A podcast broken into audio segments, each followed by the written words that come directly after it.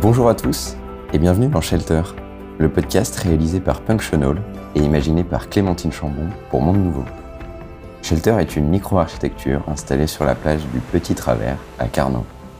Shelter, ce sont aussi des histoires de plage, de tempêtes hivernales et de design. Quand je pense bois flotté, je vois ces plages en hiver qui sont envahies de morceaux de bois de toute taille. Et tout semble avoir disparu en été. De fortes pluies pendant l'hiver suffisent à arracher les arbres qui sont sur les berges des rivières ou des fleuves. Ils vont alors suivre leur cours, puis se jeter dans la mer et s'échouer sur la plage, bien loin de leur terre d'origine. Que fait-on ensuite de ce bois? Et d'ailleurs, est-ce qu'on en fait quelque chose? Ou bien est-ce qu'on laisse la nature faire et qu'on ne touche à rien?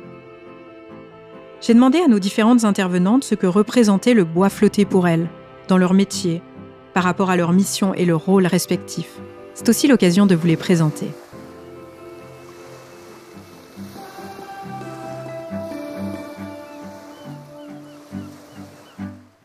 Donc, je m'appelle euh, Aurélia Dubois, je suis garde du littoral à l'agglomération du Pays de l'Or, au service euh, espace naturel. Dans mon métier en tant que garde du littoral, euh, ça fait partie, en fait, c'est un élément, on dire, qu'on va avoir dans l'écosystème donc plutôt sur la partie plage. Donc c'est vrai que nous, comme on travaille beaucoup plus sur euh, la partie espace dunaire, on n'a pas directement contact avec le bois flotté puisque ce bois-là est ramené euh, de par la mer euh, sur la plage. Que voilà, on n'a pas directement accès. Par contre, ça reste un élément qui est d'intérêt pour, pour la biodiversité, puisqu'on a pas mal de micro-organismes, même quand il est en train de flotter dans l'eau, qui va en fait aller autour, euh, autour des bois, euh, euh, où certains micro-organismes vont même se, se, servir de support sur cet élément-là.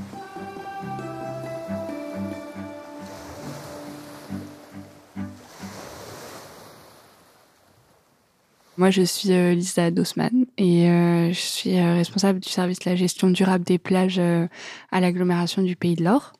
Le bois flotté, ouais, il fait partie de la laisse de mer. Donc, en fait, la laisse de mer, tout simplement, c'est ce que laisse la mer sur la plage. C'est aussi simple que ça.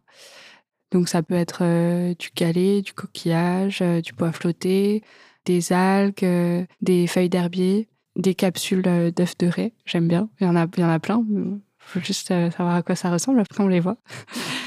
Et donc, en fait, euh, la laisse de mer, elle est très importante euh, pour le système plage parce qu'en fait, euh, c'est c'est vraiment la matière organique de la plage. Donc, c'est ce qui va permettre à la végétation de pousser c'est l'engrais en fait hein, de la plage. S'il n'y a pas de laisse de mer, il n'y a pas d'engrais, donc il n'y a pas de végétation. Enfin voilà, c'est euh, l'effet boule de neige.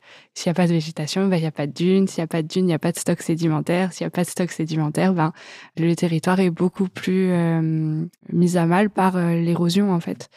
Et donc c'est pour ça qu'il faut pas en fait normalement ramasser ben, que ce soit du bois flotté ou des coquillages sur la plage. Après, nous, voilà, on le fait quand c'est des troncs. Vraiment, j'insiste, c'est ce qu'on a collecté euh, là euh, en 2019-2020, c'était euh, c'était vraiment des, c'était une forêt quoi.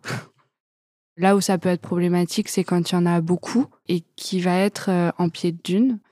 En fait, avec les coups de mer, il peut se passer ce qui s'appelle le coup de bélier. Et en fait, c'est la mer qui va taper sur les bois flottés qui sont en pied de dune. Et avec le retrait de la mer, bah, va retirer le bois flotté, donc le tronc, et ça va arracher euh, toute la dune en même temps avec la force euh, de la vague. Pour pallier ce problème-là, euh, nous, on, enlève les bois flottés qui sont trop conséquents, qui sont trop gros, qui sont trop problématiques, et on les met dans une zone de stockage pour essayer de les valoriser après.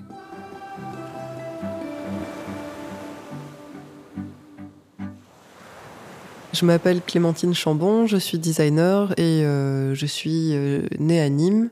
J'ai fait un certain nombre d'études et travaillé à Paris et j'habite aujourd'hui à Nîmes.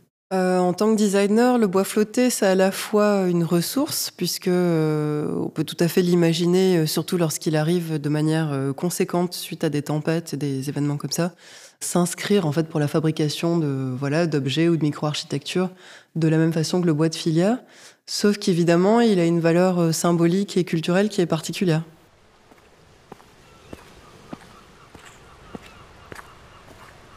Vous l'avez compris, le bois flotté échoué sur les plages qui semblent délaissées est en fait une matière plutôt précieuse, qui contribue à l'équilibre de tout l'écosystème.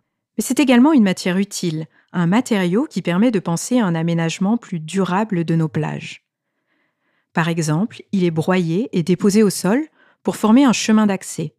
Voyez plutôt si vous empruntez l'accès 78 de cette même plage du Petit Travers. Et ne pourrions-nous pas imaginer d'autres usages Clémentine Chambon, elle, voit de la poésie dans les choses délaissées, comme ce bois flotté échoué. Elle s'est alors demandé si on ne pouvait pas éviter de le réduire en broyat, mais plutôt l'utiliser tel quel, ou presque. Euh, de regarder des choses délaissées, ça, ça m'intéresse beaucoup. Je trouve ça très poétique, en fait. Et, et j'aimerais le, voilà, j'aimerais les valoriser parce que ça m'émeut, en fait. Moi, je suis émue par la matière.